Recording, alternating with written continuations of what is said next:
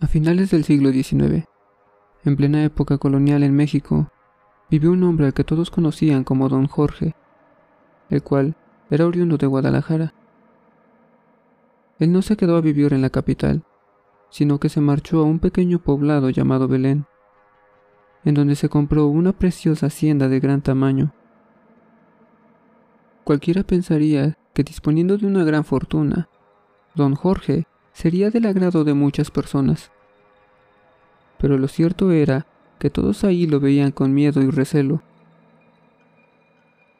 Siempre vestía completamente de negro y salía a caminar a altas horas de la noche, costumbres que les parecían muy sospechosas a los lugareños.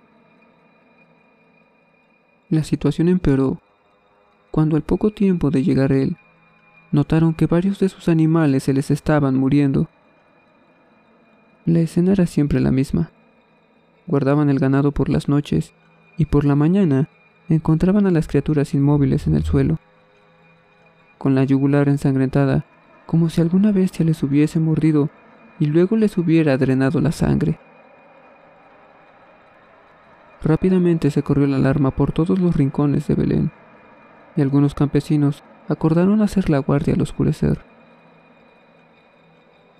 Fue así como una noche, tras escuchar los ruidos en el corral de uno de los vecinos, acudieron con palos y rifles en mano.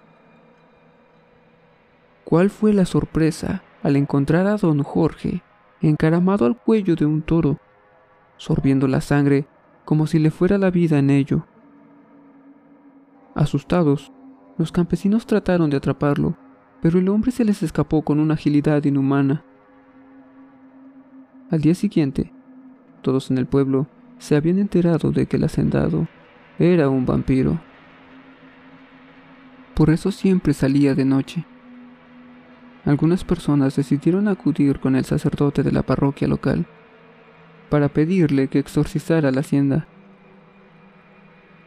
Otros, convencidos de que la única manera de acabar con la criatura era clavándole una estaca en el corazón, afilaron un palo y lo mojaron con agua bendita antes de ir en su búsqueda. Poco más tarde, acorralaron a don Jorge dentro de su propiedad, mientras en las afueras el párroco gritaba oraciones y encomendaba su alma a Dios. Cuando la estaca atravesó el corazón, el hacendado emitió un grito de terror y de rabia, y jurando que un día volvería para vengarse de todos los que habitaban en ese pueblo. Por la mañana, recogieron su cuerpo sin vida y fueron a enterrarlo en el panteón de Belén. Pasó el tiempo e inexplicablemente un árbol empezó a crecer en la tumba, rompiendo la losa de su alrededor y dejando únicamente intacta la lápida.